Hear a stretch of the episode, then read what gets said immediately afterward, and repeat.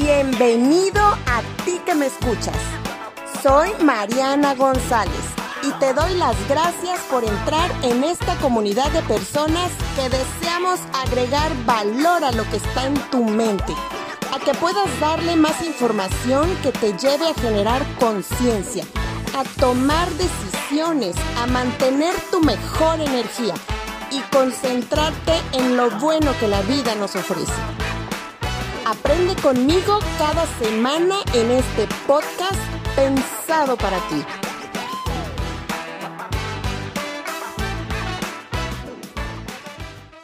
Gracias por estar escuchándonos en este momento. Gracias Yadira nuevamente por estar conmigo en una plática. No, gracias a ti Mariana por permitirme estar contigo y con todos ustedes. Es un placer y un honor. Sí, pues bueno, espero que se acuerden de las pláticas que hemos estado llevando con la doctora Yadira. Ella es psiquiatra, se encuentra ahorita ubicada en la clínica Sinaí, pero es, la verdad, padrísimo retomar toda esta, pues todas estas pláticas y más hoy que me ha tocado, ¿no? Estar con muchísimas personas y hasta uno mismo ha llegado a sentir un, un ligero, pues, incertidumbre con todo lo que estamos pasando, ¿no? Y al final tanto el miedo, la incertidumbre que pueda estar pasando la persona, la, irritación tal vez de toda la situación que se ha estado viviendo prolongadamente. Y pues además todo eso lamentablemente ocasiona muchas veces que tengan las personas que empiezan a sentir ansiedad. Entonces, exactamente, doctora, ¿qué es la ansiedad? ¿Cómo se va presentando? Para que la gente vaya conociendo, identificando que tiene o que presenta ansiedad o crisis de ansiedad. bueno, pues la ansiedad en sí es una respuesta normal del, organismo para podernos defender en determinado momento. Esta es la ansiedad, ¿no? Aquí la cuestión es de que actualmente con esta situación de la pandemia vino a vino trajo muchos muchos problemas a nivel social, a nivel económico, familiar. Entonces, eh, todos o la mayor ya es un tiempo prolongado, se empiezan a ver ya las consecuencias de, eh, podría ser porque deseamos que todo volviera a ser como antes, ¿no? Entonces, al ver que no pasa esto, que no llega ese tiempo, pues llega la frustración, llega la frustración, viene el enojo, ¿Qué va a producir el enojo? Pues que nos irritemos. Hay mujeres que se la, son amas de casa, ahorita son las maestras, eh, la responsabilidad del hogar, entonces pues, se tornan con tantas cosas, a lo mejor la atención del esposo y si tienen un esposo que no, no apoya, eh, pues obviamente los niveles de estrés se incrementan día con día y pues están irritables, ya andan gritando, eh, frustradas, enojadas, irritadas. Y los niños pues, también, imagino, claro, todo esto. Claro, claro. Y, y, como consecuencia de esta, de esta cascada de situaciones, pues viene la ansiedad, ¿no? Porque el cuerpo automáticamente está respondiendo y deseando defenderse de todas estas situaciones pues que están saliéndose fuera de control, ¿no? Ahora, la ansiedad así en físico, ¿cómo se viene manifestando? falta de aire, nerviosismo? Bueno, la ansiedad va a presentar eh, diversas, diversos síntomas, síntomas a nivel de pensamiento, a nivel cognitivo, a nivel físico, que es lo que realmente termina haciendo que uno acuda a algún especialista, ¿no? Dependiendo dónde se presenten los síntomas. Van a haber síntomas diversos desde um, falta de aire, opresión en el pecho, taquicardia, sudoración de manos, sudoración de pie, eh, problemas en la piel como a lo mejor neurodermatitis, eh, problemas gastrointestinales como reflujo, gastritis, colitis nerviosa, estreñimiento, este, bueno, en todo, en todo el cuerpo, contracturas musculares, dolores de cabeza, insomnio y a nivel de pensamiento, pensamientos distorsionados fuera de la realidad, eh, pensamientos catastróficos, de muerte, de qué va a pasar en el futuro. Entonces, pues todo esto genera realmente síntomas muy, muy, muy desagradables, desagradables para todas las personas. Y realmente pues hay que poner muchísima atención porque yo creo que puede empezar con algo ligero, pero como dices, o sea, puede ir incrementando. Una cosa se puede sentir síntomas tal vez de ansiedad, cierto nerviosismo y demás, pero ya cuando te dicen crisis de ansiedad. Ya entran en ataques de pánico, los ataques de pánico, eh, cuando estamos ya dentro de un ataque de pánico, automáticamente perdemos la capacidad de pensar de forma, de forma coherente, de forma racional, de ser objetivos, de poder hacer un, autoanálisis. En el pensamiento en ese momento solo pasa, me voy a morir, me va un infarto y eso incrementa aún más, ¿no? Entonces en ese momento, inclusive hay personas que están siendo, eh, las está discapacitando como para realizar sus actividades laborales o, sus actividades cotidianas, ¿no? Entonces ahí es donde pues definitivamente la intervención es farmacológica. No, y totalmente necesario. Pues sí, necesario. Sí, necesario, porque pues si no se atiende también y estás en en constante pánico, pues va a subir esto. Todo va de, poquito hasta poderse agravar definitivamente aún más y poder llegar a un estado, pues, un estado hasta psicótico, ¿no? Como algo eh, psicótico sería como perderse de la mente, salirse del carril de, la, realidad y pasarte a, a un carril de lo totalmente irreal, ¿no?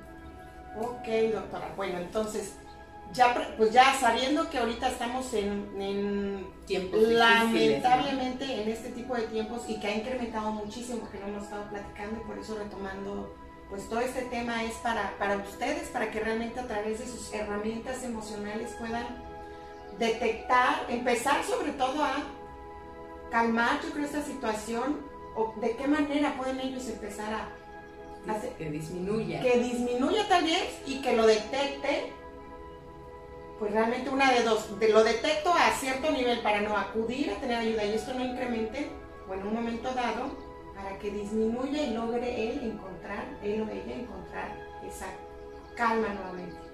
Pues aquí lo más importante es el, autoconocimiento de uno mismo, ¿no? El, detectar a temprana, desde que empieza, empezamos a, a tener sentimientos tales como por ejemplo enojo o comportamientos como estar gritando demasiado, entonces hay que hacer ahí un paréntesis y decir, bueno, ¿qué me está pasando si yo normalmente no respondo de esta manera o no me irrito o no les grito a mis hijos o los agredo o no, o no ando gritando nada más porque sí, ¿no? En ese momento hay que identificar cuál es el sentimiento realmente, si es enojo si es enojo, bueno, ¿por qué estoy enojado, enojada? ¿Qué es lo que me está enojando? O puede ser también si me siento triste, bueno, ¿por qué estoy triste? ¿Por qué situación o qué está pasando en, mi entorno, eh, dentro de mí, en mis pensamientos que están causando pues este tipo de, de sentimientos? Detectado el sentimiento, detectado ya sea enojo, tristeza, o también puede ser, ¿no? Excesiva alegría también. Sí, claro, digo, no, a nadie le gustan las, las sensaciones este, desagradables, pero pues sí hay, hay también casos en los cuales pues dentro de esta, esta situación tan difícil por la que estamos pasando, pues estar excesivamente eh, alegres también es una forma de, de expresión de, de, estrés, ¿no? Lo estoy estoy bloqueando otros sentimientos y pues meto otra cosa. Otra cosa. Entonces ya detectado el sentimiento, detectada la situación, entonces hay que pues analizar, hay que, hay que anotar y bueno, si me estresa hacer comida, desayuno, los niños, los hijos, luego la comida y luego la ropa y luego el trabajo y luego el esposo y luego haz un análisis de qué es lo que haces, tus actividades que estás realizando en el día y empieza por priorizar.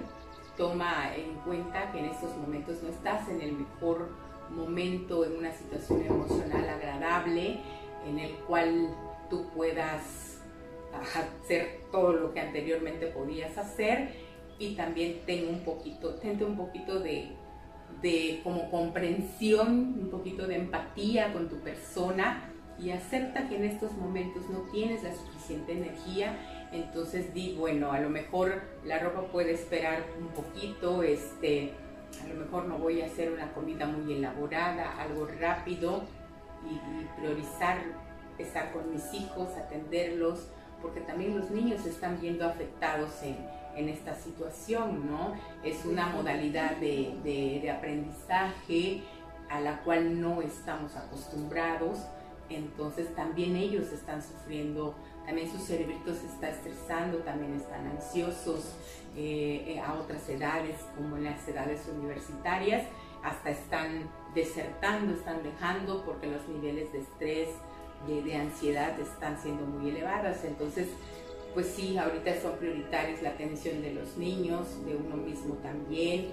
Hay personas que, que no tienen hijos, por ejemplo, y se encuentran solas o solos en casa. Bueno, pues, y si por la, edad a lo mejor o por padecer alguna enfermedad crónico-degenerativa, pues se les, se les dificulta o no es posible que estén saliendo en estos momentos, también hay que, y empiezan a tener sentimientos de soledad, ¿no? Y trae tristeza. Entonces es importante también aceptar que, que se sienten solos, que se sienten tristes y que es una situación real, pero eso no quiere decir que viene ya o, que tenga que pasar por mi mente el morirme, sino aceptar la, la, situación, la condición en la que estamos viviendo y buscar y, y, empezar a pensar qué es lo que más te gusta, qué es lo que a lo mejor en algún tiempo que no tenías el tiempo, pues qué te gustaría aprender, qué te gustaría hacer. Afortunadamente en esa área pues la, la tecnología ha avanzado mucho y puedes aprender en, en tutoriales y es cuestión también de actitud, ¿no? De todos los seres humanos, todos tenemos la capacidad de tener la solución para cualquier situación. Es cuestión de que, detectemos las, las herramientas y de que las echemos a andar para poder estar lo mejor posible. La verdad que sí, me encantó, Yadira, la verdad, este, eso que comentabas, de la aceptación y además de cómo tú puedes tener realmente esas, esas herramientas al final. Bueno, de entrada, aceptar, como bien dijiste, la situación, definitivamente es algo con lo que todos nos tenemos que volver a acomodar y adaptar. Y sabiendo que estamos conviviendo con hijos y otras personas, y sabiendo que para todos no ha sido sencillo, realmente hay que tener ahí mucha empatía con unos y otros para no complicarnos más, ¿no? La, no complicar más la situación si de por sí para cada uno ha sido diferente, lo hemos visto de manera diferente. Pero esa manera que ahorita me decías, de cómo una persona puede empezar a hacer cosas diferentes, cómo realmente puedes aprovechar realmente y ver las cosas o sea, tener la percepción de esto, no engancharse tanto en la parte negativa, de decir, bueno, lo voy a aceptar pero con tristeza, lo voy a aceptar pero con, ¿no? con decir, lo voy a, voy a perder esto. O sea, no, no aceptarlo así, aceptar que es nuestra realidad y que, tener, que tengo hoy para de ella agarrarme y hacer de este día un día provechoso. Claro. ¿No? Para mis hijos, para mi trabajo, bueno, no tengo trabajo, bueno, a ver, ¿en qué me voy a autoemplear? O sea, buscar alternativas, yo creo, hay cada, cada persona individual. Y en un momento dado, bueno, acercarte tal vez con la persona que más conozcas o con un especialista que te haga ver que hay oportunidades. Casi siempre en temporadas de, de crisis se presenta una nueva oportunidad. La cosa es que hay veces las personas sí lo ven y se quieren quedar ahí y esa es parte de, yo pienso, y por eso la verdad es todos estos temas, porque a mí me encanta realmente que las personas vean oportunidades de alguna manera. Ante una crisis, pues estás, si estás vivo, es porque hay algo para ti, hay algo mejor para ti. Y esa es la parte en la que pues, me agrada muchísimo, de las herramientas que las personas puedan tener. Pues hay infinitas, yo creo acá en el consultorio has tenido muchísimas personas con ciertas herramientas, ciertas cosas especiales que los hacen decir, no, si estoy aquí, puedo hacer algo por tal, por tal, y pues lo mejor es que por uno mismo. Sí, definitivamente el hecho de aceptar eh, acudir a, un acompañamiento, ya sea de, cualquier tipo, es porque estamos aceptando que algo no está funcionando bien en mí o me siento mal. Entonces ya desde ahí ya es este, una demostración de atención, de amor, de cariño hacia mi persona para poder dejar de estar de la manera en que estamos, ¿no? Y, y aceptar también de que tenemos que ya empezar a adaptarnos a esta nueva modalidad de vida, aceptar que no va a volver a ser nada igual y los que ahora sí que no, esta parte, este pensar de que todo vuelva a ser como antes, no, definitivamente ese pensamiento de un pasado, las personas que están pensando que vamos a volver a estar en una situación como antes, definitivamente pues va a haber mayor índice de depresión, ¿no? Porque eso no va a suceder. Tenemos que pensar en hoy, en, disfrutar el día, en llenarnos de actividades, actividades que realmente sean eh, placenteras, que sean necesarias inclusive, y bueno, y, evitar tener pensamientos negativos y las personas que se encuentren en, alguna crisis, bueno, nada es eterno, ni lo bueno ni lo malo, y todos los seres humanos solamente de, las situaciones de crisis, de las situaciones que vemos como muy complicadas, difíciles, malas, es la única forma que tenemos de aprendizaje y de que podamos darnos cuenta que realmente tenemos las herramientas emocionales necesarias para poder salir de ellos. En caso de que no, no, detectes o no puedas, no sepas cuáles son tus herramientas, bueno, pues pide ayuda, acércate, desde puede ser a un familiar de confianza, que sepas que tiene un buen, una buena capacidad como para darte un consejo, acercarte a un especialista, ya sea un terapeuta, eh, un psiquiatra, eh, no, necesariamente como dicen todos los pacientes, ¿no? Venir con un psiquiatra es porque estamos locos, no, definitivamente. No me gusta utilizar esta palabra, pues pero es como para que entiendan un poco de que las personas que tienen algún trastorno propiamente psiquiátrico no vienen, definitivamente no vienen solos, entonces los pacientes que realmente están enfermos nunca van a acudir pero los que acuden realmente son aquellas personas muy cuerdas, muy cuerdas, que tienen responsables, que tienen la capacidad de aceptar que algo no anda bien con, con su persona, con, con, sus sentimientos o con un comportamiento, ¿no? Entonces sí es importante que aceptemos el hoy y adaptarnos. Y tampoco es muy bueno estar pensando mucho en el futuro, en el mañana, porque eso pues aún no llega, no existe, no es real.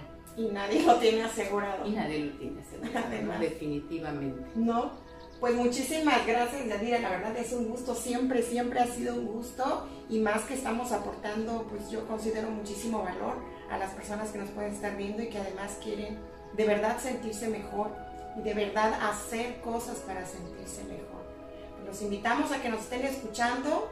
Y además, pues si te gusta este tipo de pláticas y quieres otra, pues otro tipo de temas y todo, háznoslo saber, por favor, porque eso a nosotros nos da también pie a, a qué estás interesado en saber. Y pues además, encantados de, de seguir compartiendo con ustedes. Muchísimas gracias nuevamente. y pues está, eh, no, no, se olvide, Yadira Álvarez aquí en la Clínica Sinai. Gracias. Saludos. Y así es como terminamos este podcast de inicio de semana. Y a mí solamente me queda agradecerte que nos hayas escuchado y pues te deseo que arranques este lunes con toda tu energía y además que permanezca durante toda tu semana. Pues te invito a que nos estés escuchando a través de Anchor, de Spotify y de eBooks todos los lunes y los viernes. Nos escuchamos. Hasta la próxima. Chao.